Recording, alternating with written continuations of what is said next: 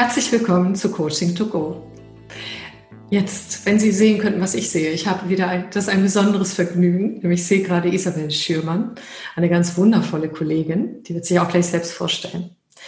Und ähm, die Frage ist, was bieten wir Ihnen beiden heute? wir bieten Ihnen also alles zu dem Thema. Ich habe heute nochmal gehört, das heißt nicht Business Knickel, sondern Business Etikette ähm, in virtuellen Meetings. Und wir werden auch ein bisschen ranzonen. Ähm, Im Prinzip könnte man lax sagen, benimm dich im Internet, geht, äh, gibt's das so, ja? Oder ist es vielleicht veraltet? Damit hat sich Isabel Schirmann sehr auseinandergesetzt und auch ein Buch geschrieben, genau, zusammen mit einer ähm, Journalistin. Und ähm, dann werden wir sehen ähm, über ihr virtuelles Ich, wie entsteht das eigentlich, worauf sollten Sie da achten? Und auch, ähm, was bedeutet das für die Online-Meetings-Begegnungen? Dann werden wir Ihnen äh, erzählen, welche zehn goldenen Regeln es eben nicht gerade gibt und Ihnen trotzdem Tipps geben. Und auch wenn Sie äh, Spielregeln einführen möchten, wie das gelingt. Und deshalb ist dieser Podcast gut für alle ähm, agilen Coaches, Führungskräfte, Menschen, die an Meetings teilnehmen als Teilnehmer, welche die einladen und auch Online-Coaches und Online-Trainer. Hallo Isabel. Hallo, ich freue mich total, dass du dabei bist. Vielleicht magst du kurz was zu dir sagen. Ja, ganz, ganz herzlichen Dank erstmal für diese Einladung. Ich werde immer wieder gefragt, wie ich zu dieser ganzen Thematik gekommen bin und ähm, ganz konkret auf Umwegen.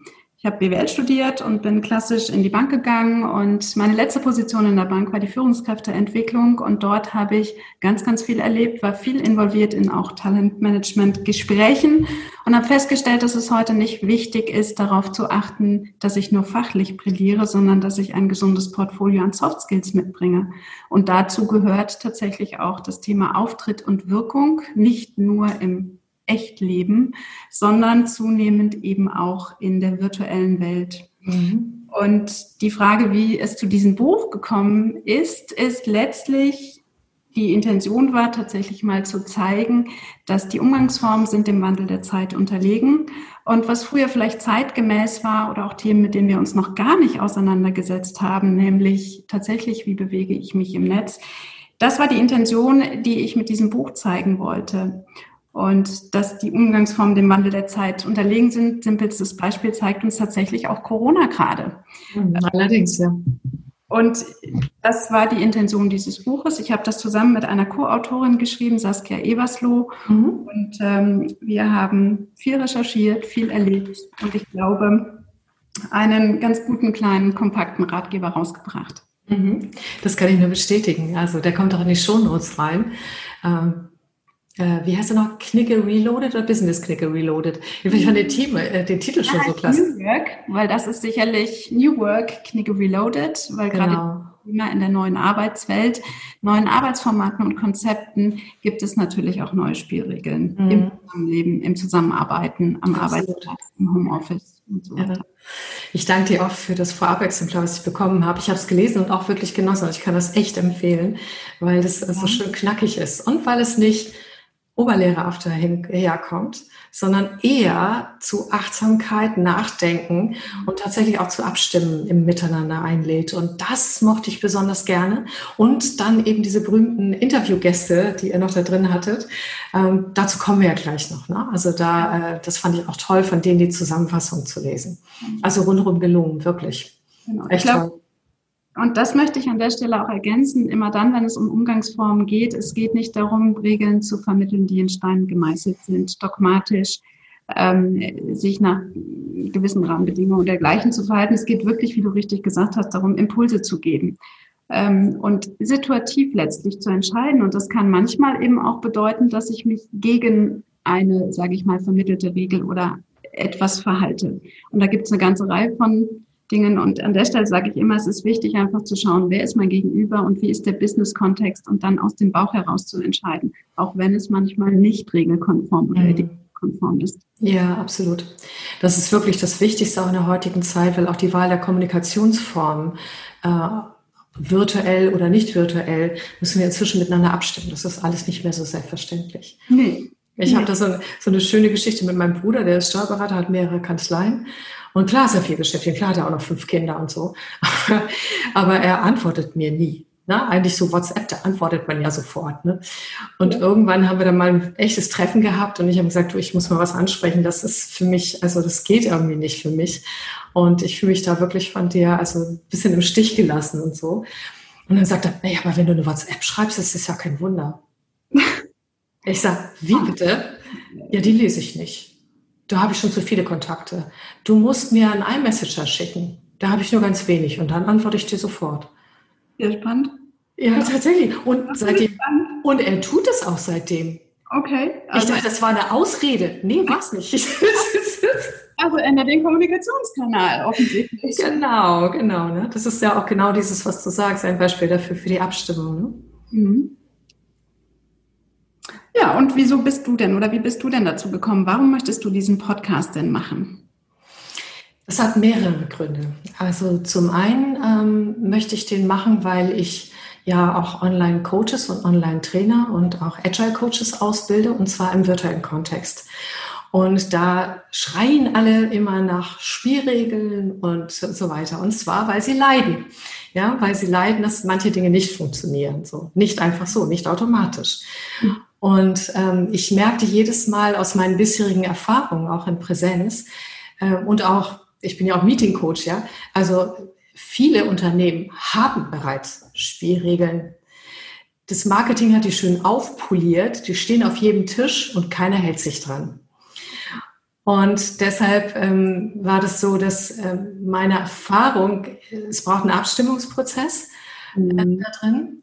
Und ich wollte trotzdem also nochmal mit einer Expertin, nämlich dir, die das mhm. ja auch wirklich sehr durchdrungen hat. Du machst es ja über zehn Jahre schon und updatest das jedes Mal, wenn das Leben sich ändert. Mhm. Ja, weil sonst würde das ja auch nicht funktionieren. Und ähm, einfach darüber nochmal zu sprechen und da eine Vertiefung zu bieten. Einmal für die Führungskräfte, aber eben halt auch für die, äh, ganz speziell für die Online-Coaches und Online-Trainer, damit mhm. sie etwas Längeres zum Mitnehmen haben und nicht einfach nur versuchen, über, ähm, sag ich mal, Spielregeln, die dann doch keiner wahrnimmt, weiterzukommen, ja. Mhm. Genau. Okay, das war mein Grund. Wunderbar. Gut. Ähm, dann ähm, wollen wir mal anfangen mit dem, äh, was ich nämlich sehr toll fand in den Interviews. Ähm, das war, sag nochmal die Dame von der Telekom, ne? die, die diese zehn Dinge, die Punkt, Punkt, Punkt, Punkt ins Leben genau. gerufen hat.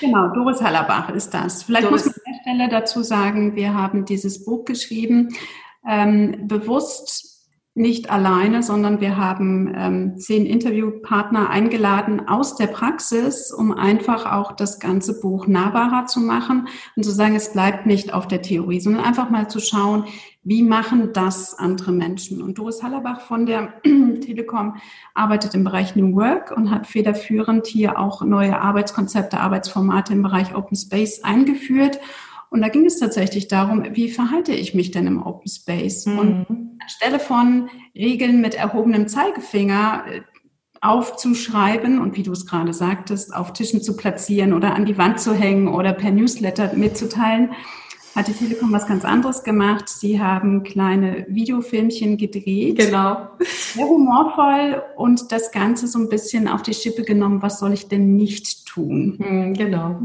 über diesen Weg letztlich auch die Aufmerksamkeit der Mitarbeiter zu bekommen und natürlich entsprechende Empfehlungen gab es dann immer am Ende des Filmes oder in Form von Plakaten. Wie mache ich es denn besser? Ja. Um einfach ein Beispiel zu nennen. Sie nennt oder erzählte immer wieder dieses, ähm, ich gehe in der Mittagspause zum Dönermann ähm, und hole mir einen saftigen Döner, komme ins Büro und esse den genüsslich am Arbeitsplatz, dass das unter Umständen den einen oder anderen tangiert, weil es nicht nur duftet, weil es vielleicht auch die Essgeräusche dabei sind, das ist einfach nicht für jedermaßen gleichsam gut ertragbar. Und so hat sie ganz viele verschiedene kleine Beispiele herausgenommen. Ja und ähm, das letztlich auch aufgezeigt. Ja, genau. Und zwar noch nochmal zu, weil wir nachher auch nochmal auf das Buch hinweisen werden, ähm, das daraus entstanden ist, neben analog und virtuell und Open Space, also auch in Großraumbüros und so genau. weiter, ne, was sich ja inzwischen auch wieder verändert hat. Mhm. Genau, für mich als Vegetarier wäre es ein Graus, wenn jemand in meiner Nähe irgendwie Döner ist. Also die Kinder von meinem Mann, die lieben Fleisch, Fleisch, Fleisch, Fleisch. Und wenn die sich was holen, müssen sie es draußen essen, egal ob Winter ist oder so. und dann gleich in den Müll und dann dürfen sie wieder reinkommen. Das ist auch okay, okay für die. so. Genau. Ja, und ähm, ich würde gerne dieses Format übernehmen, weil ich das so schön finde. Und mhm. wir fangen nämlich jetzt tatsächlich an mit äh, was geht denn gar nicht, ja? Und ich bringe da eigene Erfahrungen mit ein, weshalb, also wo so Punkte sind, wo ich mich ärgere, ob es nun bei Kunden ist oder wo auch immer. Und fang du doch bitte einfach mal an. Was geht aus deiner Sicht in virtuellen Meetings oder in Vorbereitung der virtuellen Meetings gar nicht? Beziehungsweise braucht es eine kontextbezogene Aufmerksamkeit. Gut. Und du hast gesagt, in Vorbereitung von virtuellen Meetings, und genau das nehme ich jetzt mal als Stichpunkt auf, nämlich nicht vorbereitet zu kommen und überhaupt gar keinen Plan zu haben und vielleicht auch zu spät zu kommen und nochmal reinzuplatzen. Wo seid ihr denn gerade? Was habt ihr denn schon mal besprochen? Quasi auch nochmal zu bitten, dass jemand nochmal eine Sonderzusammenfassung bekommt, bevor dann tatsächlich der nächste Punkt auf der Agenda. Isabel, das ist mein Beispiel. Das ist das, worüber ich mich oh. am meisten ärgere. Das ist sowas, wo ich platzen könnte. Ja. Wunderbar, das nehmen wir doch gleich mal. Also da könnte ich nämlich echt platzen, weil der Punkt ist, mir ist immer wichtig, also wenn ich Online-Begegnungen habe, ob das mit Kunden ist, mit, äh, mit meinen Coaches oder eben halt auch mit Gruppen, dass alle da rausgehen und es ihnen gut geht. Das heißt, also es effektiv war, dass es Spaß gemacht hat und so. Mhm. Und ähm, bis auf Kleinigkeiten, wo man einfach mal lächeln kann und sagen, ach, das ist menschlich, das ist wunderbar, stört jetzt auch keinen, äh, kann das komplett ähm, das ganze Ziel gefährden, was ich ähm, mit den Menschen vorher abgestimmt habe. Und das ist etwas, da ist meine Betriebswirtschaftsseele wieder, die, da geht's gar nicht. Also so. Und jetzt hast du natürlich eine schöne Vorlage. Was ja. mache ich denn dann? Was ist, wie gehe ich damit um, so dass es trotzdem dem, was ja die Grundlage ist der Ethik, ähm, Wertschätzung und Respekt vor den Menschen, was mache ich denn dann? Ich glaube, du musst immer differenzieren, wer ist mein Gegenüber. Und in dem Moment, wo es ein Teammitglied ist, ist meine Devise immer die, ich muss, wie wir vorhin schon auch gesagt haben, am Anfang klare Spielregeln festlegen. Was ist meine Erwartungshaltung? Und wenn es ein Mitarbeiter ist, dann kann ich das adressieren. Denn Zeit, wir haben alle, Zeit ist ein knappes Gut. Und äh, wir wollen alle möglichst, dass die Meetings effektiv verlaufen. Und dann kann man meines Erachtens nach schon adressieren, das sind die Spielregeln. Wenn wir virtuelle Meetings haben, wir schalten uns alle zeitgleich ein.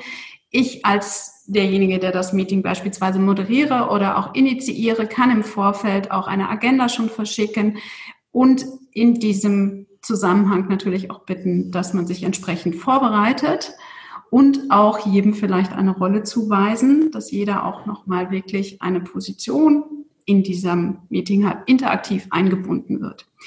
Ist das ein Kunde?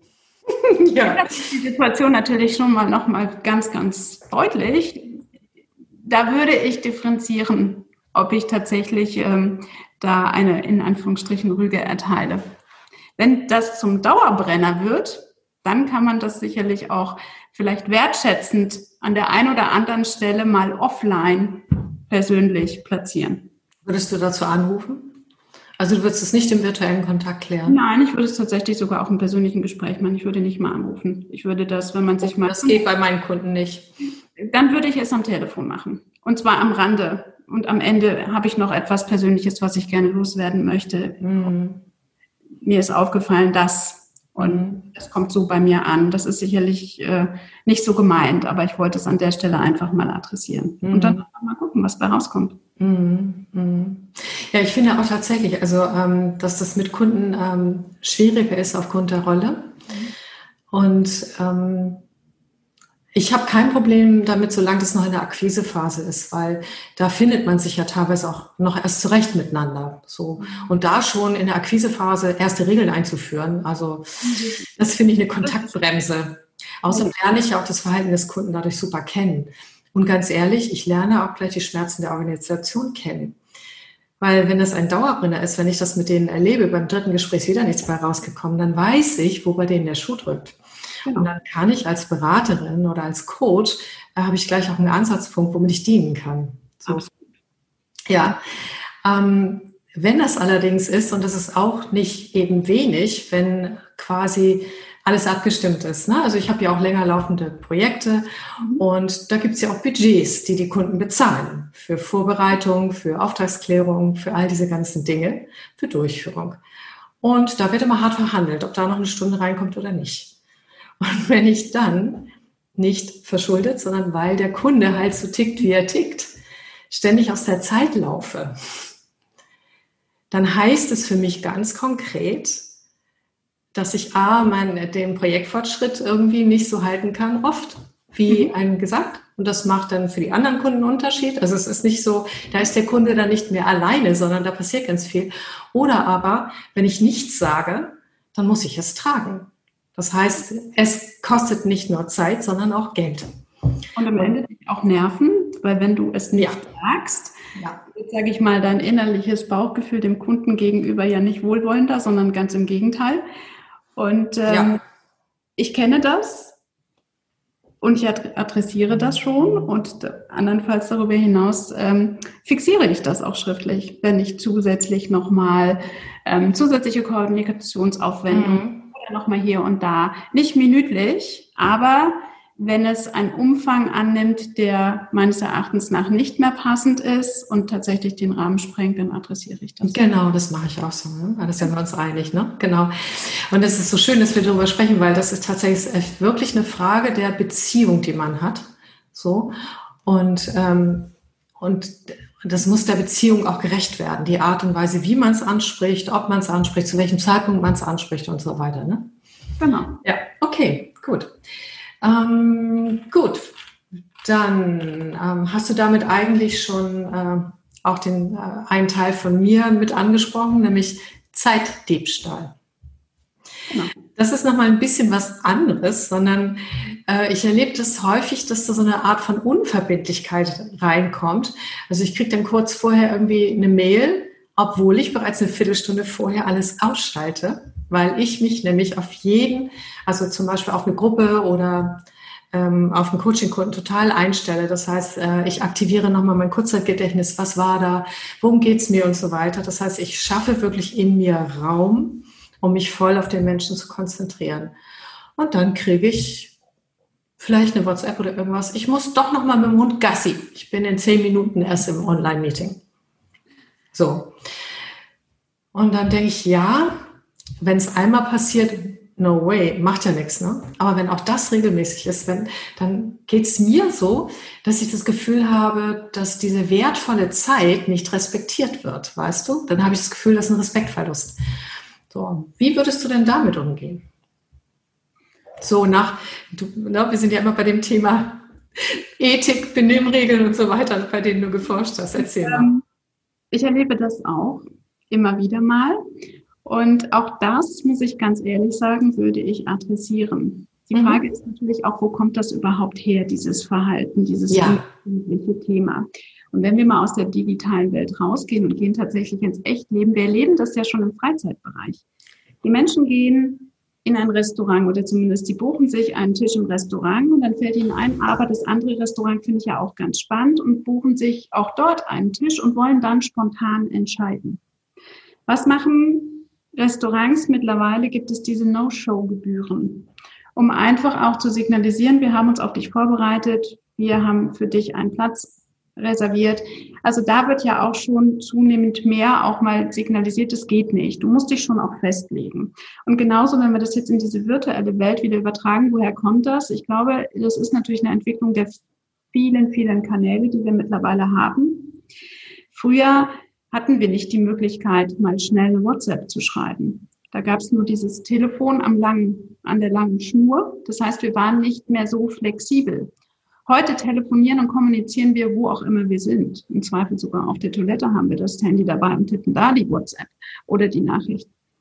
Auch das, um zurück auf deine Ausgangsfrage zu kommen, ist etwas, was ich adressieren würde, also wenn sowas kommt, der kommt zehn Minuten zu spät in das virtuelle Meeting, würde ich entsprechend trotzdem auch zeitgerecht enden und sagen, wir haben leider zehn Minuten, jetzt müssen wir die Zeit verkürzen, denn ich habe auch einen Anschlusstermin. Mhm. Und auch zu sagen, auch meine Zeit ist begrenzt. Ähm, und da kann ich nicht flexibel agieren, so wie er oder sie das macht. Mhm, genau, das, das halte ich genauso. Und es gibt noch etwas, was ich äh, präventiv mache. Und zwar, das ist aus der vielen, vielen Erfahrung entstanden. Ich finde, du hast es gerade super erklärt, woher das kommt. Ne? So. Und ähm, gerade weil das so ist in der heutigen Zeit und weil Flexibilität auch einen hohen Wert hat, auch bei mir. Also auch meine Kunden lieben das, dass ich viel Flexibilität biete. Ne? Das ist etwas, was sie immer wieder erwähnen, dass sie das gut finden. Ähm, also ich mache das tatsächlich in den Auftragsklärungsgesprächen schon, ob ich mit Teams arbeite oder ähm, mit Einzelkunden, ähm, dass ich einfach im Vorgespräch, bevor ich dem Auftrag zustimme, sage, es gibt einfach bestimmte Dinge, die sind ganz wichtig. Und was mir am Herzen liegt, ist das und das und das. Und das mache ich auch schriftlich. Das bedeutet, und der Kunde darf auch einbringen, was ihm wichtig ist. Zum Beispiel kann es sein, also ich habe da zum Beispiel einen Geschäftsführer, der hat ähm, jetzt zwischendurch wie viele andere auch Homeschooling gemacht, ne? Mhm. Und er musste mit ganz viel Unebenheiten irgendwie rechnen und so. Und er hat gesagt, ich bin sonst, äh, wissen Sie ja auch top, aber ich kann aktuell nicht immer pünktlich in den Meetings sein. Dazu ist zu viel los. Welche Regelungen können wir finden? Und dann sage ich, okay, ich kann für Sie Zeitpuffer einplanen, mhm. müssen nur gucken, wie lange, was noch quasi kostenfrei ist und was dann aber kostenpflichtig wäre, weil ich die Zeit für sie frei halte. Und was wir ihm ja recht und Geld war für ihn nicht das Thema. Er hat gesagt, nee, aber dass Sie mir Raum einräumen, ähm, dass ich da entspannt äh, in das für mich so wichtige Coaching gehen kann, das finde ich großartig. So. Und äh, das mache ich ganz viel. Das heißt, es ist bereits eine von Mensch zu Mensch Absprache was brauchst du, was brauchen Sie, was brauche ich dafür, äh, damit unsere Zusammenarbeit mit all den Unwägbarkeiten, die da nun mal sind, ja, die es auch schon immer gab, auch vor dem virtuellen, wie können wir damit gut umgehen, sodass wir beide ein gutes Gefühl haben. Und äh, so, und das funktioniert ziemlich gut. Genau. Und was man natürlich auch machen kann, was ich oft mache, ist, dass ich nochmal vorher eine E-Mail schreibe. Eine Stunde vorher, ich freue mich auf unseren Termin ähm, oder steht es bei unserem Termin? Einfach nochmal so eine Art Erinnerungs-E-Mail. Man kriegt das ja heute von Ärzten auch mittlerweile per SMS übermittelt. Denken Sie bitte an unseren Zahnarzttermin. Im Grunde genommen ist es ja nichts anderes. Mhm, genau. Das ähm, mache ich. Ähm also das ist zum Beispiel auch technisch ganz einfach möglich. Ne? Man kann quasi über Systeme so Reminder einpflegen. Das machen die Ärzte auch. Also die Zahnärzte, zu denen ich leider morgen muss. Also da habe ich jetzt schon wieder eine SMS, ne, dass morgen dran ist. Äh, ich wollte es eigentlich vergessen, aber okay. Und das kann man jetzt zum Beispiel sowohl als Führungskraft oder als äh, Online-Coach oder Online-Trainer ganz hervorragend installieren. Na, und da hilft die Technik auch sehr. Das finde ich auch. Ich habe es aber nicht überall gemacht, weil ich, ich habe auch Kunden, die mögen es nicht, äh, erinnert zu werden. Die wollen ihren E-Mail-Eingang klein halten und die stört, obwohl ich das als Service empfunden habe, okay. störte die das doch tatsächlich, dass sie noch eine Mail von mir bekommen haben. Nochmal, Glauben Sie denn, ich weiß nicht, dass der Termin stattfindet? Ich habe den Link doch schon längst auf den Desktop gelegt und so weiter. So. Also die sind halt, da sind halt Führungskräfte so. Und, und da sollte man es dann wahrscheinlich nicht tun. Nee, genau. Und da mache ich es auch nicht. Beziehungsweise, was ich daraus gelernt habe, ist, dass ich es dann in auch die Vorbesprechung reinnehme. Auch genauso das, äh, das Nachbereiten zwischen den Terminen. Möchten Sie eine Erinnerung haben? Möchten Sie, dass ich nochmal auf Sie zukomme? Oder empfinden Sie das eher als Kontrolle statt als Hilfestellung? Und da, das, da gehe ich quasi typgerecht vor und die sagen mir das dann auch. Und Anni sagt, oh, ich bin heilfroh. Nehmen Sie mich da bitte an die Hand und seien Sie streng, das ist alles gut. Dann weiß ich, okay, so war Technik einschalten kommt, ja. Oder sie sagen, nee, also das fände ich unmöglich oder ne, also ich will da hier meinen Freiraum haben und ob ich Aufgaben mache oder nicht, das ja meine Sache, weil schließlich äh, äh, entscheide ich das ja selber und das ist ja mein Coaching so. Und auch da gehe ich quasi in der Auftragsklärung über die Beziehung. Genau. Aber das sagst du ja eigentlich ganz schön durch diesen Begriff des Typgerechten. Ja, genau. Du musst eine gewisse Wahrnehmungsfähigkeit einfach mitbringen und im Vorfeld schon einfach schauen, was braucht mein Gegenüber, mhm. ähm, damit sich diese Beziehung tatsächlich auch positiv entwickelt. Mhm. Mit dann, mhm. mit das ist schön, dass du sagst, weil das war eine Frage an dich als Expertin. Ist das noch in?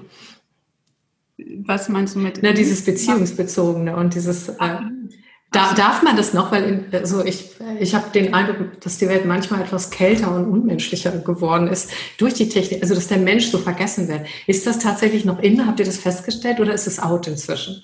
Nee, und äh, da möchte ich ganz gerne äh, Frau ähm, Leiherner zitieren. Frau Leiner, Julia Leiner, Professorin, hat ähm, 2009 zum allerersten Mal Damals hat sie das Innovation Lab der Telekom geleitet und hat federführend ein Projekt durchgeführt zum Thema E-Netiquette und hat eine Vielzahl von Regeln aufgeschrieben, auch sehr nett formuliert, tatsächlich auch so ein bisschen zugespitzt formuliert, um zum Nachdenken anzuregen. Und was sagte sie so schön? Sie sagte, dass die ganzen virtuellen Tools sicherlich sehr wichtig sind und auch nicht wegzudenken. Aber letztlich, wir diese persönlichen Brücken bauen wir im persönlichen Gespräch.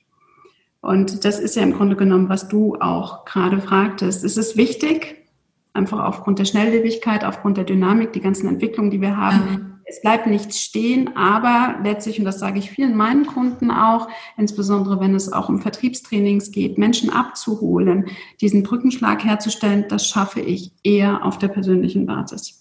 Hm. Das, das ist gut. Ja, das ist echt gut zu hören. Okay, dann gehen wir weiter mit den Dingen, die wirklich gar nicht gehen. Erzähl mal, hast du noch ein Beispiel? Ja, habe ich tatsächlich auch etwas gerade parat letzte Woche erlebt. Ich ähm, war zu einem Geschäftsessen eingeladen und habe verfolgt, wie am Nachbartisch eine Videokonferenz durchgeführt wurde. Nein, nicht wahr. Und ähm, das finde ich aus zwei, also je nachdem, in welcher Position ich bin, als Gast finde ich es absolut unmöglich dass ich im Rahmen meines Gesprächs gestört werde.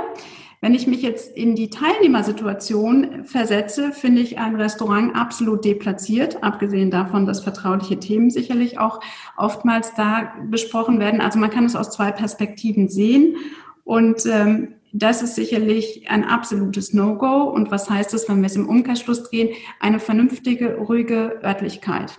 Und wenn ich unterwegs bin, muss ich auch da eine Möglichkeit schaffen. Und wenn ich im Auto bin, dann stelle ich mich irgendwo auf den Parkplatz. Ja. Ähm, also das sind, was mir so gerade spontan aus der letzten Woche einfach auch kommt. Ja, ja. War sehr spannend dazu zu hören, das muss man auch sagen. Ja, ich wollte gerade sagen, also das, ich habe das auch im ICE einfach oft erlebt. Ne? Also ich habe schon ziemlich viele Firmen sehr intern kennengelernt durch die ja. Gespräche, die ich gehört habe. Und äh, die meisten machen ja noch nicht mal diesen Bildschirmschoner, wo du von der Seite nicht gucken kannst, Aha. sondern ich konnte tatsächlich die gesamten Geschäftsberichte sehen. So. Ja. Das ist so, das ist so für mich als Ex-Steuerberaterin ist das so, da stehen mir die Haare zu Berge. Aber ja. gut, das müssen die ja wissen, nicht? Ja, ja. Nee, also das ist auch noch ein No-Go, was gar nicht geht. Ja. Ähm, dann kommt noch etwas anderes und zwar, das ist auch etwas, wo sich die Geister scheiden im virtuellen Bereich. Ne? Also im, im Coaching oder auch in Online-Trainings geht es oft nicht anders, also wenn die Technik das ermöglicht, aber Kamera an, weil wir haben ja schon, uns fehlen ja so viele Wahrnehmungskanäle, ja, und das ist total wichtig, den anderen auch zu sehen, weil wir dann über die, die Mimik und Gestik so schon etwas mehr auch wahrnehmen können, so, ne?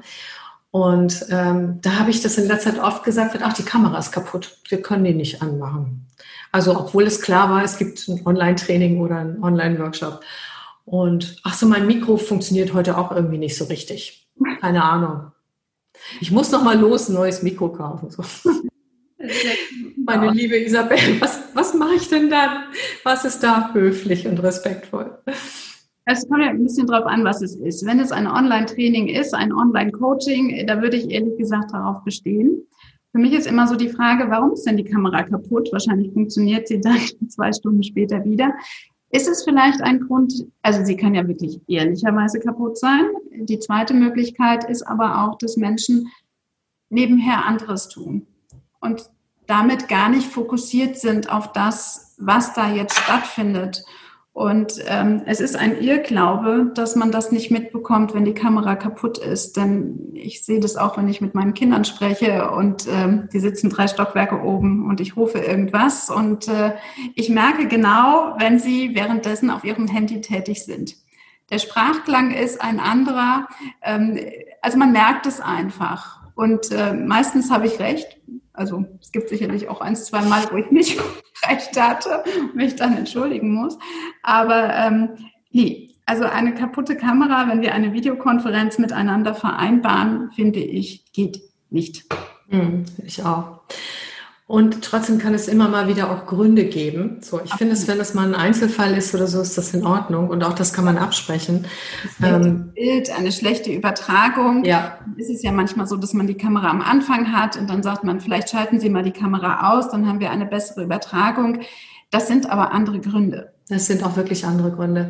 Und ich, mir fallen noch tausend andere Dinge ein, warum die Kamera nicht an ist, obwohl sie eigentlich nicht kaputt ist. Weil ich nicht adäquat angezogen Richtig, genau. Nicht adäquat angezogen, ähm, nicht aufgeräumt.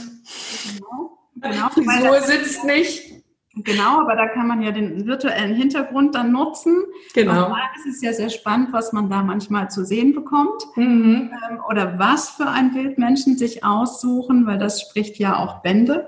Absolut, ja. Und ähm, Genau. Und das ist auch gerade, weil das hat mir auch so sehr gefallen äh, in dem, was ihr recherchiert habt, ne, dass das einfach, da kommen wir auch gleich zum nächsten Thema. Es beginnt, bevor es beginnt. Also welches Image haben wir eigentlich? Aber äh, dass so viel ähm, schon transportiert wird und wir glauben immer, wir kommen damit durch. So, aber mhm. es wird viel mehr transportiert, auch wenn wir etwas ausmachen und äh, was wir noch an Randinformationen haben, als wir das überhaupt glauben. Nachteil ist nur, das habe ich auch nochmal in deinem Buch bestätigt gefunden, dass wir manchmal nicht wissen, was das transportiert und der andere auch nicht weiß, ob das wirklich stimmt. Weil was wir jetzt geäußert haben, sind alles Vermutungen. Genau. Wir können es nicht wirklich wissen. Und es kann gute Gründe geben, die auch wirklich wichtig sind. Und es kann Gründe geben, die man hätte ändern können. Also auch wieder, indem man achtsam mit all dem umgeht. Ne? So. Und äh, das fand ich so schön auch. Äh, ihr habt ja auch schon bei den, äh, was nicht geht, ne? keine flimmernden Hemden zum Beispiel mhm. in der Videokonferenz. Das fand ich auch total schön, das Beispiel. Und noch so andere Dinge, aber da kommen wir noch dazu. Ne? Mhm. Okay, dann haben wir ja, genau, ach so, Nee, weißt du was? Wäre das okay für dich, wenn wir dieses äh, virtuelle Image oder dieses Image im Netz, vor, Netz vorziehen, weil wir da gerade, ja, okay, gut. Ähm, dann erzähl doch mal, äh, worum es da geht, weil ich fand, dass in dem Buch nochmal ganz toll darauf hingewiesen wird, weil sich das im Leben wirklich verändert hat und weil es da echt Achtsamkeit war. Erzähl doch mal. Genau, das virtuelle Image. Oder wir nennen es eigentlich auch die E-Reputation mhm. oder auch die Online-Identität. Und warum ist das heute so wichtig? Wenn wir einem Menschen begegnen im Echtleben, gibt es eine Vielzahl von Faktoren, die wir heranziehen, auf dessen Basis wir uns einen ersten Eindruck machen. Ich frage das immer ganz gerne in Seminaren am Anfang, worauf achten Sie, wenn Sie einen Menschen zum ersten Mal sehen? Und dann gehen die Finger hoch und dann sagen welche auf die Optik.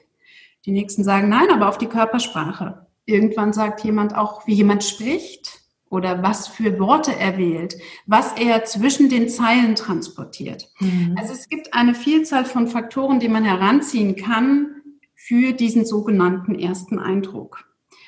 Und im Zuge der Digitalisierung müssen wir uns damit auch auseinandersetzen, was hinterlasse ich denn im Netz? Wir schreiben E-Mails, wir schauen uns Videos an, wir kommentieren Blogs, wir sind in verschiedenen Portalen gelistet, wir nehmen Freundschaftsanfragen an und so weiter und so fort. Und wenn wir diesen Menschen, die das beobachten und wahrnehmen, im Echtleben begegnet sind schon, dann machen die sich natürlich wiederum einen Eindruck rein auf dem, was wir im Netz hinterlassen, auf dieser Basis. Und ganz besonders schwierig ist das, wenn wir dann einander auch im Echtleben begegnen. Und es ist nicht kongruent, das, was sie sich im Netz angeschaut haben. Und man kann das natürlich von beiden Seiten sich anschauen. Wenn ich Trainings halte, in der Regel auch für Vertriebler, sage ich immer, es ist ganz wichtig, wenn ihr eure Kunden im Hier und Jetzt professionell beratet und einer eurer Kunden schickt euch beispielsweise eine Facebook-Anfrage dann solltet ihr sehr gut überlegen, was präsentiere ich ihm hier und jetzt und wie könnte er mich dann auf Facebook erleben und was für Fragen kommen dann auf. Und vor diesem Hintergrund insbesondere dieses Recht auf Vergessen im Netz. Wir stellen alles sehr, sehr schnell und sehr freizügig im Netz, ohne zu überlegen, einmal im Netz, immer im Netz. Mhm. Denn rein nur ein Löschen eines Fotos, was ich vielleicht doch nicht so gerne da platziert haben wollte, oder eines Kommentares löschen, heißt nicht, dass es komplett von der Bildfläche für immer verschwunden ist. Mhm, genau. Heute gibt es tatsächlich in Deutschland einige namhafte Firmen. Ich glaube, es sind nach wie vor weniger als fünf. Dort kann ich für vierstellige Beträge letztlich meinen guten Ruf im Netz retten. Mhm. Und die Frage ist, will ich das wirklich? Mhm. Und zusammenfassend ist, an der Stelle einfach zu sagen, es ist wichtig, sich auch darüber Gedanken zu machen, wir wirken nicht nur im Echtleben, sondern eben auch in der virtuellen Welt. Ja, genau, absolut. Ähm, das finde ich einen ganz wichtigen Punkt. Und was ich aus eurem Buch noch gelernt habe, war ja auch eine Anwältin, die da zu Wort gekommen ist, dass wir zwar dieses Recht auch vergessen haben. Das heißt, wir können ähm, das verlangen, aber sie hat selber geschrieben, das kostet richtig viel Geld, weil das ganz oft sind die echten Website-Betreiber über Auslandsgesellschaften, was auch immer. Und so einfach kommst du da nicht dran, dass das wirklich weggeht. Und, äh, und dass es diese Agenturen gibt, das wusste ich auch nicht. Und dass es teuer wird. Das heißt, es ist tatsächlich besser, sich das vorher zu überlegen. Ja. Und äh, das ist auch der Grund, ich habe äh, mit Facebook mich noch nie äh, also beteiligt. Ich war da irgendwie drin, keine Ahnung, warum ich da drin bin. Und, ähm, und letztens gab es so eine Challenge, das wird ja viel gemacht im Moment, ne, dass man dann so so Kontaktnetzwerkanleitung. Und da ging es auch darum, dass ich irgendwas posten sollte, sozusagen als Challenge. Und da habe ich gedacht, Moment mal, ich muss erstmal wissen, äh, bleibt es dann da drin? Kann ich es wieder wegnehmen? Was ist denn eigentlich los? Und habe dann davon Abstand genommen. Also, ja, äh, Dankeschön, weil das war, ich kam mir altmodisch vor, aber ich merkte, ich muss erst mal gucken, passt das eigentlich, auch wenn ich da aufgefordert werde, passt das eigentlich zu mir? Passt es zu dem, wer, wie ich mich empfinde? Passt es zu dem, wie Kunden mich erleben und so weiter? Ne? So. Und dann habe ich es wirklich gelassen. Ich habe das, das, komplett gecancelt, weil ich merkte, aha, damit musst du dich erstmal auseinandersetzen. Du kannst du nicht einfach so machen. Ne? Genau, insbesondere wenn du andere Menschen auch noch mit auf Bildern hast. Ja, ja da muss ich ja sowieso sehr aufpassen. Genau, da muss man sehr, sehr aufpassen. Da hole ich mir immer schriftliche Genehmigungen. Ne? Also das ist. Das mache ich auch, genau. Ja, genau. Ja, aber ich fand es auch, ich weiß nicht, habe ich es in eurem Buch gelesen oder zufällig in einem Beitrag, dass äh, inzwischen der Algorithmus so weit ist von zehn äh, Postings oder Likes im äh, dass du auf, dass du dann besser bekannt bist, also dass sie dich besser einschätzen können, Genau. Das habe ich bei euch gelesen, ne? Hast du bei uns gelesen? Das fand ich unglaublich. Also mit, mit zehn Likes kann man den Menschen mit dem Algorithmus inzwischen durchleuchten. Also was bedeutet das? Das ist unglaublich. Ja. ja. Ich ähm, finde das total wichtig. Also das hat mich auch nochmal schwer begeistert, das in eurem Buch zu lesen. Aber wie gesagt, da steht noch viel mehr drin, als wir heute besprechen, immer, by the way. Und mhm. das wären alles auch einzelne Podcasts wert. Ne? So. Ähm, und ich würde gerne nochmal einen Aspekt trotzdem noch vertiefen. Und zwar, wenn man ähm, zum Beispiel mit Kunden zu tun hat oder auch im Onboarding mit einem Unternehmen ist, ja, mhm. dann machen sich inzwischen alle Leute vorher schlau. Also es gibt kaum jemand, der nicht mal googelt, wer ist denn das jetzt da, mit dem ich zu tun habe. Genau. Machst du auch bei Kunden? Genau. Und, äh, und umgekehrt sicher auch. Also da, da bin ich davon überzeugt. Also Recruiter machen das sowieso, aber auch inzwischen immer mehr. Und äh, deshalb spielt es auch bei der virtuellen Begegnung eine Rolle, weil da bereits eine Art Fremdwahrnehmung entsteht, die nicht unbedingt mit meiner Selbstwahrnehmung und auch nicht meiner Selbststrategie, die ich äh, mache, die natürlich hoffentlich authentisch ist, das hast du ja schon gesagt, übereinstimmt. Und das bedeutet, wir haben einen größeren, äh, es gibt ja den Priming-Effekt, ne? das heißt, wenn wir uns ein Vorurteil auch mhm. schon gebildet haben, äh, dass es schwerer ist, äh, das zu verändern, als wenn wir jemanden frisch und offen irgendwie einfach noch nicht mit irgendeinem, mit irgendeiner Beurteilung, ob nun positiv oder negativ, ne, belegt haben.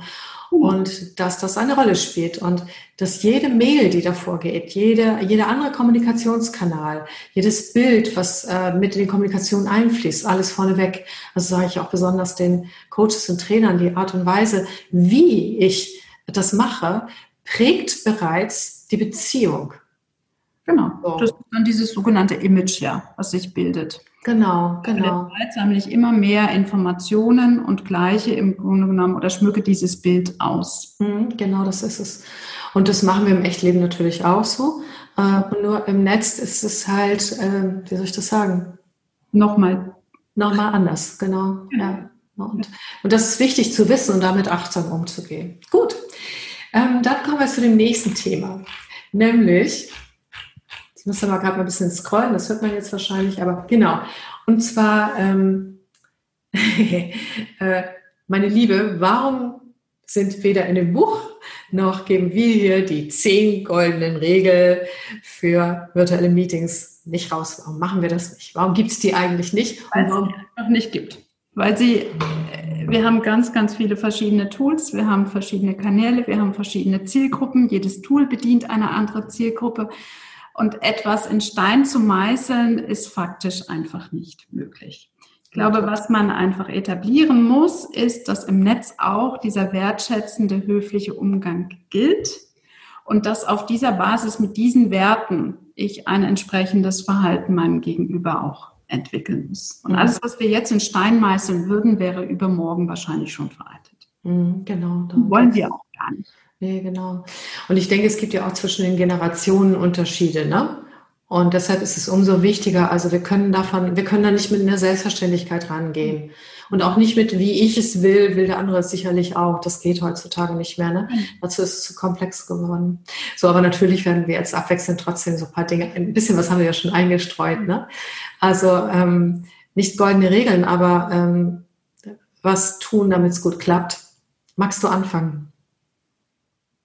Wir die, die ruhige Örtlichkeit oder die angemessene Örtlichkeit, das hatten wir ja schon adressiert. Genau.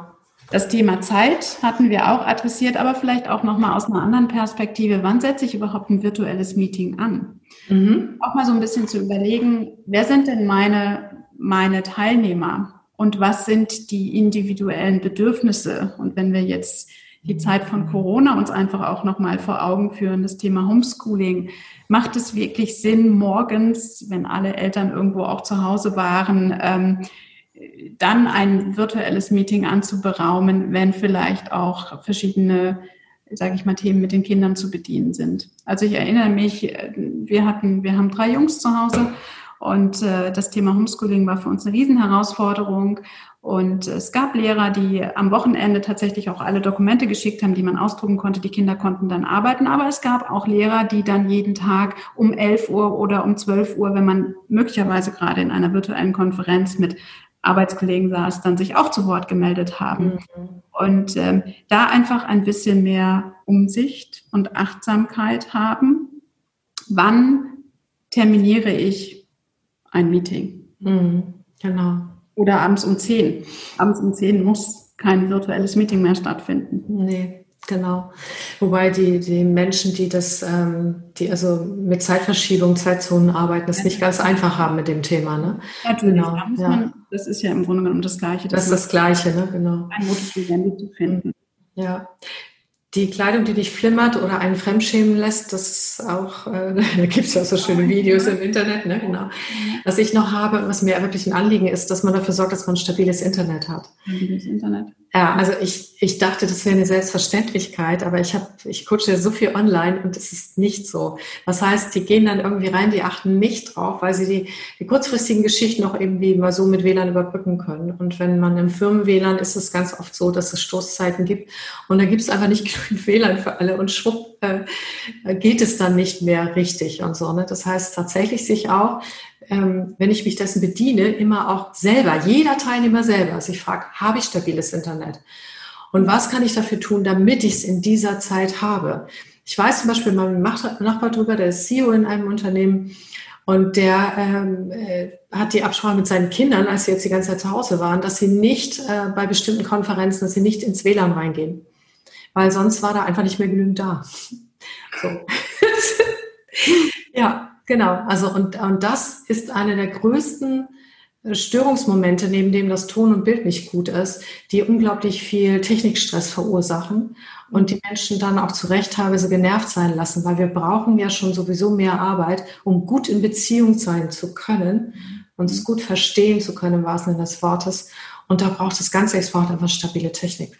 Genau. Was man vielleicht noch ergänzen kann, wir hatten vorhin das Thema Multitasking. Mhm. Ähm, Multitasking nicht nur, ich bediene auch mein Handy nebenher, sondern ah, ich habe noch nicht gefrühstückt, das kann ich nebenbei machen, merkt ja sowieso keiner. Auch das finde ich persönlich komplett deplatziert. Ähm, mit Schwung die Kaffeetasse auf den Tisch hauen oder ähm, das Brötchen aus der Brötchentüte herausnehmen ich glaube, das sollte man einfach vorher tun oder sich dann das verkneifen und das äh, im Rahmen einer Pause tun. Mhm, genau, ja, weil es ist tatsächlich so, der Ton überträgt sich viel, viel stärker, ne? weil wir haben alle inzwischen gute Technik mit empfindlichen Mikros und das ist unglaublich, was das mit dem Ohr des anderen macht. Ja? Mhm. Ich habe das auch mal gehabt, das ist auch so ein Thema, äh, wenn es äh, Blended-Formate äh, gibt, das heißt, wenn ein Teil zusammen in einem Meetingraum sitzen, ein Teil der Teilnehmer mhm. und ein Teilnehmer, ein Teil der Teilnehmer äh, virtuell zugeschaltet sind. Das müssen wir manchmal wirklich machen. Und wenn die, die im Meeting drin sind, die haben oft äh, eine gute Meeting-Technologie, aber wenn die dann mit den Stühlen rücken, da fliegt dir wirklich das Ohr weg. Und das merken die ja selber nicht, weil in dem Moment haben die auf, äh, was weiß ich, haben sie Jamba oder irgendwas, also eine Lautsprecherbox, die, die kriegen das gar nicht mit, die haben nicht die Stöpsel im Ohr. Und das ist zum Beispiel auch etwas, also sich da auch vorher Gedanken zu machen, wenn wir solche Formate wählen, dass da nicht zusätzlich Lärm entsteht. Ne? Genau, genau. Dann kann man sicherlich das Thema Körpersprache noch erwähnen. Wie sitze ich denn? Mhm. Ähm, Hänge ich irgendwo im Bild? Wie ist die Lichteinstrahlung? Mhm. Kann man tatsächlich auch das Gesicht, die Mimik wahrnehmen, die Gestik wahrnehmen? Ähm, das sind alles Punkte, die, glaube ich, oft unterschätzt werden. Absolut. Oder auch das Thema auf Augenhöhe. Ne? Also mhm. das heißt, äh, wie sitze ich denn? Also das vorher zu checken. Bin ich jetzt tatsächlich auch im Bildschirm so ungefähr mittig nach einem goldenen Schnitt? Äh, mhm. Kann ich damit jemand in die Augen gucken? Oder äh, sitze ich da so, also mit Kinn hoch, so dass äh, ich den anderen gut sehe, weil manche haben über dem einen Bildschirm noch einen Bildschirm. Da gucken sie immer, die sehen dann immer alle, denen ist nicht klar, dass man nur das äh, angespannte Doppelkinn sieht, so mehr nicht. nicht das war jetzt, ich muss manchmal spitz sein, das geht nicht anders. genau. Also das Thema Augenhöhe ist da auch ganz wichtig. Ne? Das ist auch ein Zeichen von Respekt. Äh, zu gucken, möchte ich den, also sorge ich dafür, dass der andere mich auch wirklich anschauen kann und ich den anderen anschauen kann. Ich habe noch etwas mit dem, wir waren ja bei dem Thema Hintergründe, ne? Also da scheiden sich auch die Geister virtuelle Hintergründe, ja oder nein. Kommt auch immer darauf an, ob die Technik gut funktioniert. Ja, also bei mir ging es lange Zeit nicht gut. Ich hab, bin immer verschwunden im Weltall mit meinen blonden Haaren. Also es sah furchtbar aus. Ähm, Teams zum Beispiel hat ja auch verschiedene Möglichkeiten. Zoom hat das inzwischen auch verbessert, jetzt funktioniert es ähm, und manche andere Dinge. Und äh, ich sag mal, es ist besser, einen virtuellen Hintergrund zu nehmen, als tatsächlich wirklich Fremdschämen zu gehen. Genau. Noch besser ist es, und das würde ich allen ans Herz legen, und das ist, wenn man am Küchentisch sitzt, weil oft, also nicht alle haben wirklich im Homeoffice auch wirklich ein Homeoffice. Das ist Fakt gerade, ne? Aber tatsächlich sich die Zeit zu nehmen, Feng Shui am Arbeitsplatz zu machen. Das heißt, den klar und sauber zu halten, weil es macht auch innerlich ein aufgeräumtes Gefühl. Man ist tatsächlich wahrnehmungs- und äh, fähig. Es ist nicht nur wegen der anderen Menschen, dass die das nicht sehen. Es ist mehr für einen selber auch, ähm, dass man tatsächlich nicht abgelenkt wird, dadurch, dass, dass man einen freien Space auch um sich herum hat und hinter sich. Genau. Und zur Not kann man auch mal ein Bettlaken aufhängen hinter sich. Total. Um das Ganze auch ein bisschen aufgeräumter wirken zu lassen. Ja, genau. Ganz neu, was ich auch unglaublich finde, aber da scheiden sich auch die Geschmäcker. Es gibt ja mittlerweile nicht nur die virtuellen Hintergründe, sondern du kannst dich ja auch jetzt in Zoom beispielsweise dir plötzlich den Mundschutz hinbeamen oder irgendwelche Hörner oder dergleichen. Oder Hasenohren. Hasenohren, also das sind natürlich ähm, nette Gimmicks, aber ich glaube, den virtuellen Meetings sind die weniger platziert. Ja, das kommt darauf an, in welchem Kontext. In welchem Kontext. Also ich mache das manchmal tatsächlich, dass ich solche Sachen verwende. Erstmal spiele ich auch gern, ähm, wenn, wenn, es, ähm, wenn es eine Online-Gruppe ist zur Auflockerung. Das also, heißt, als Einstieg und dann mache ich es wieder weg. Also das heißt, ich baue so Gimmicks ein, die die Leute überraschen. Ja, das ist immer wieder was Neues auch. Ähm, ob es nun ich in Hasenohren bin oder mein Lieblingsteil ist, ich hänge dann als Bild an der Wand, ne, statt irgendwie so. Und äh, das würde ich aber bei Kunden, die ich noch nicht kenne, auf keinen Fall tun. Also auch hier ist wieder die beziehungsorientierte Kontextbetrachtung so wichtig und eine Achtsamkeit im Respekt miteinander. Ne? Genau, genau. Das ist wenn ich Seminare gebe und das Thema Umgangsformen ist ja sowieso ein ganz, ganz sensibles und das Spektrum der Themen, die man da adressieren kann, ist sehr, sehr groß. Und dann sage ich immer, es ist nicht wichtig, jedes im Detail zu kennen, was man aber auf jeden Fall verinnerlichen sollte. Und das kannst du sowohl für die virtuelle Welt als auch für die ähm, für das Leben hier im Echtleben, die reale Welt sind eigentlich drei Schlüsselfragen. Ich muss immer schauen, wer ist mein Gegenüber? Was muss ich tun, damit sich mein Gegenüber wohlfühlt und was ist letztlich der Kontext. Und wenn ich diese drei Fragen verinnerliche, dann entscheiden die meisten schon aus dem Bauchgefühl heraus wichtig, um eine entsprechende Atmosphäre zu schaffen. Und dann muss ich nicht wirklich immer wissen, wie geht A und wie geht B. Mhm. Ach, das finde ich total schön. Ja, genau so ist das. Und ich glaube, das ist tatsächlich wirklich, jeder Mensch weiß eigentlich, was sich gehört und was mhm. gut tut, auch im entsprechenden Kontext. Wir verlieren nur wegen diesem schnell, schnell, schnell und dieser Verfügbarkeit der Technik manchmal den Blick dafür. Ne? Absolut. Mhm. So, letzter Punkt, weil wir haben, ob du es glaubst oder nicht, also der Podcast ist jetzt schon lang, aber man kann hier zwischendurch ausschalten, wenn man möchte. Vorspulen. Ja, oder vorspulen, genau. Ähm, ein letztes nämlich, wenn wir haben jetzt ähm, darüber gesprochen, was es alles so an wichtigen Dingen gibt, an Spielregeln. Ich nenne das immer noch Spielregeln, obwohl ich ja äh, seit gestern, seit ich das vorbereitet habe, ein neues Wort erfunden habe. Ethikkette. Und du hast heute Morgen gesagt, du magst das, ne? Also ja, aus, ja, genau. Ich glaube, das werde ich weiter. Also von, ähm, ich bin inspiriert durch äh, diese Telekom-Geschichte ne, von der äh, Dame, ähm, weil sie das I Etikette genannt hat. Das fand ich sehr großartig und ich dachte, I steht ja auch für Ethik, ne? also Etikette. So. Ja, ja, wobei sie es natürlich für Electronic gesetzt hat. Ja, genau. Ich habe es mal einfach umgewidmet. Ja. Und ähm, jetzt nochmal der, der letzte Punkt ist, worauf darf ich achten, wenn ich das einführe? Weil wir haben gesprochen, wir sprechen das an, wenn es nicht funktioniert und so weiter. Aber ähm, was ist ein guter Einführungsprozess? Also wenn wir jetzt an Führungskräfte denken, ich denke, die Coaches und Trainer haben wir jetzt gut versorgt mit dem, äh, dass man es vorher macht und so weiter. Aber mit Führungskräften in Teams oder auch mit Teammitgliedern, wenn die finden, dass die virtuellen Meetings mit ihrem, mit ihren äh, Agile Coaches oder was auch immer noch nicht so rund laufen, wie, was ist dein Tipp aus deiner Erfahrung, aus dem, was ihr recherchiert habt, dafür es so einzuführen, dass es auch, dass die Menschen Lust haben, das auch zu tun? Also als erstes würde ich sagen, dass ganz wichtig ist das Thema gemeinsam, das gemeinsam zu tun. Als Führungskraft eine Vorbildfunktion auch auszuführen, sprich auch wenn ich etwas gemeinsam einführe, mich da auch dran zu halten und glaube ich niemals mit erhobenem Zeigefinger sondern auch mit einem gewissen Anstrich Humor dem Ganzen beizumessen, dann glaube ich, kann das nur gelingen. Mhm. Andernfalls, wenn das von oben kommt, aufoktroyiert, es muss jetzt so gemacht werden, ansonsten gibt es die und die und die Sanktionen, das finde ich komplett falsch. Ja, das funktioniert in der heutigen Zeit auch nicht mehr. Nein. Also das ist etwas, äh, ich sage mal Gott sei Dank, ne, aus dem wir in unserem Führungsverhalten schon längst rausgewachsen sind. Und ich glaube, dass auch, um diese Zeiten gut zu überstehen, braucht es sehr viel mehr Miteinander, um gemeinsam Kreativität freizusetzen. So, ja, und das sehe ich auch so. Kann man noch im, im Sinne von Scrum und diesen ganzen neuen Arbeitskonzepten sagen, auch dieses Thema Retrospektive, einfach sich auch nach einer gewissen Zeit mal hinzusetzen und zu schauen, was ging gut, was ging nicht gut, was kann mhm. ich sagen, wie haben sich die Menschen damit gefühlt? Mhm. Dann im Grunde genommen, das ist ja wie ein lernender Prozess dann auch. Mhm, genau. Äh, genau.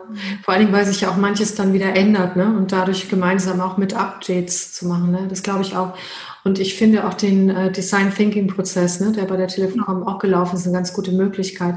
Und dieses, äh, was stört uns alles in lustigen Videos zu verpacken, das fand ich sehr charmante Idee, ähm, weil das ähm, tut niemandem weh, das äh, stellt niemanden irgendwie quasi bloß und gleichzeitig zeigt es auf eine schöne Art und Weise, äh, wo der Hase im Pfeffer liegt. Und dann aus diesem, was geht für uns alle gar nicht, äh, mhm. mal einfach äh, zu träumen und äh, gemeinsam zu designen. Was passt dann bei uns? Und da diesen äh, Design Thinking Prozess gemeinsam zu machen für sowas, ne? Im Team. Genau. genau. Ja. Gut. Dann hätten wir es für heute. Isabel, dein Schlusswort. Puh. Ehrlich gesagt ähm, bin ich sprachlos im Moment. Und ähm, ich glaube einfach, schärfen Sie Ihre Wahrnehmungsfähigkeit, achten Sie auf viele Dinge, insbesondere auch, dass wir unsere Spuren im Netz hinterlassen und das nicht unterschätzen sollten. Dankeschön. Vielen Dank, dass ich sein durfte. Ah, das war mir eine Freude. Und ähm, meine Schlussworte sind eben dem, dem Dank an dich also das war echt wirklich total klasse und ich hätte echt Lust auf noch mehr Podcasts mit dir, weil du, du hast ja noch ein viel größeres Gebiet. Das war ein kleiner Ausschnitt. Mhm. Und meine Schlussworte sind tatsächlich, es geht ums Menschsein bei all der Technik. Nur wenn wir unser Menschsein wirklich ausbauen im Sinne von Achtsamkeit, im Sinne von Miteinander, in dem wir auch Werte leben und die Freiheit darf auch nicht zu kurz kommen. Und darüber verhandeln, dann finden wir mit der Technik Umgänge, äh, die uns auch froh machen. Und dann, dann funktioniert es auch. So, also eine gute Zeit, ob virtuell, analog oder tatsächlich mit Handschlag, was auch immer. Mhm. Und genau, und bis zum nächsten Coaching to Go. Vielen Dank fürs Zuhören. Tschüss. Tschüss.